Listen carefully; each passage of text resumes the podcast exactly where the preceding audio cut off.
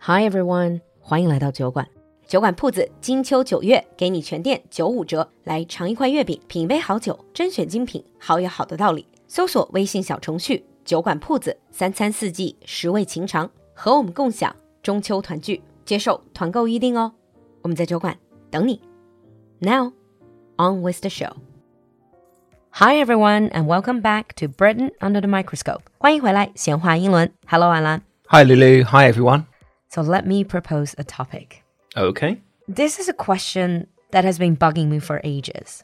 Okay. Mm-hmm. There's one word in British culture that I find very difficult to translate correctly or accurately into Chinese. This is the word posh. Ah, P O S H. I know some of you listening to this show, you probably think, Lulu, you're a translator. Easy. Just look it up online in dictionary.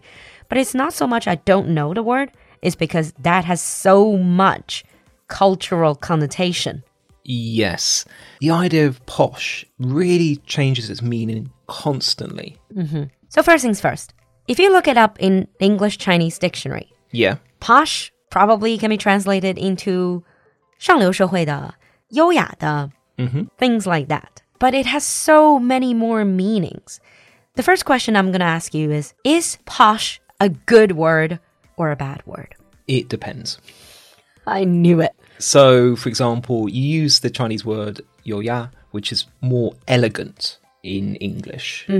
Now, we could describe a place as posh. So, a posh restaurant, a posh car, posh clothes. And that just means it's expensive, it's high quality. It's fancy. it's fancy, it's luxurious, maybe. But it's when you describe somebody as posh that becomes a bit negative. Oh, so if I say Anlan is really posh. I would not take that as a compliment. Oh.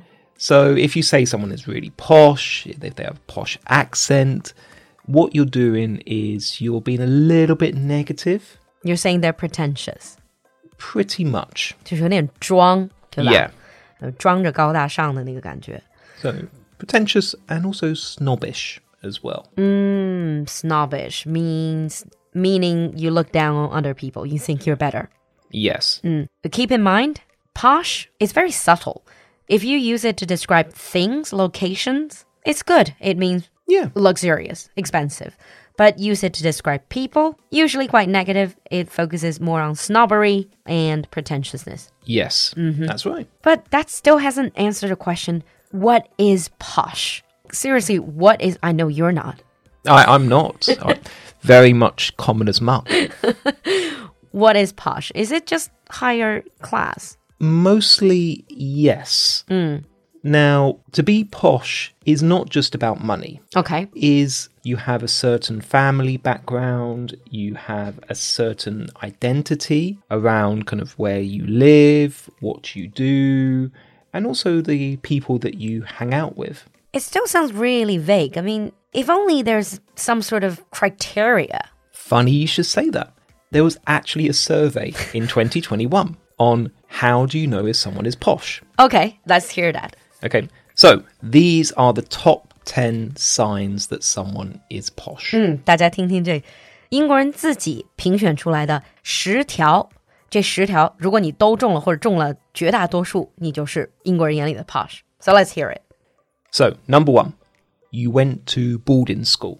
Isn't boarding school just when you actually live in school on campus? Yeah. 就是寄宿学校. In China, boarding school is just boarding is just a function. Yep. No, in the UK, a boarding school or a private school is incredibly posh because they're very expensive. Like Eton. Yeah, it's a boarding school. is a boarding school，像伊顿公学这种 Yeah. 就是这种公学类都是 boarding school。That explains a lot because I went to a boarding school in China. and you're not posh. Thank you. And when I tell people in Britain, they're like, "Oh," they look at me like, "Oh, your family's got money." Well, exactly. Yeah. And these type of boarding schools, they actually become very important in people's lives. So the i- the idea of the old boy network. Oh, the old boy network. It's the alumni. Yeah. It's basically people, your schoolmates, Yeah. Because you come from the same background or very similar backgrounds, same class, really. same class. So you end up doing the same jobs. Okay. So this is number one. You went to boarding school. Sign number one. We have nine other signs. Let's hear it. Number two, you have antiques and family heirlooms. Family heirlooms is basically expensive things that can be passed down through generations. Yes. So, for example, the aristocracy, very, very posh people, they probably don't even really buy their own furniture because they've had the same furniture for centuries. Yeah, every piece is a museum piece, basically. Ah, I see. That really, if you can have antiques, antiques, not so much, but family heirloom antiques, then yeah. Yeah. I would say you're posh. Okay. Number three, you have a wine cellar. 有酒窖. Yes. Uh-huh. Yeah. I mean, have lots of expensive wine is one thing, but having a wine cellar to keep them is a whole different thing. Yeah. And you can see in like very expensive houses in London, for example, they normally have their own wine cellar. Personally, I don't have a wine cellar because I, I drink it too quickly. I'm sure that's the reason. Well, yeah. Number four, you have paintings of your ancestors. You have paintings of your ancestors and not your own doodling. No. 就是直接有你祖先的这个画像，就可能是 professional painters. Yeah. Ah, I see. Also, those stately homes, those gigantic mansions, manor houses in the UK. And you have paintings of your great, great, great grandfather, great, great, great, great, great, great, great grandmother. That's a sign of you're very posh. Yeah. I mean, most common people really, their families can't even trace back that long ago. Not that really. long Mm. ago. No. Number five, you never discuss money. I can kind of see that. It's like the old money rule, isn't it? 就所谓的老钱，就是不屑于谈钱。 Yeah. They don't want to because talking about money every day is a new money thing. Exactly. Mm. Number six, you call your parents mummy and daddy when you're an adult. If you like watching British drama, especially like period drama, you might have noticed this. yeah. 这个很有意思，就是如果大家看英国的时代剧，就能听到那种贵族的小姐或者少爷，不管是多大年纪，还叫他们的爸爸妈妈都是 mommy daddy 或者 papa。 Yeah. to be honest, that's a bit of a stereotype. I, I think even posh people wouldn't really do that anymore because that's too much of a stereotype. But oh. Well, you don't know. You don't know any posh people. I know one or two. I know one or two. okay. So the next one is you have a family coat of arms.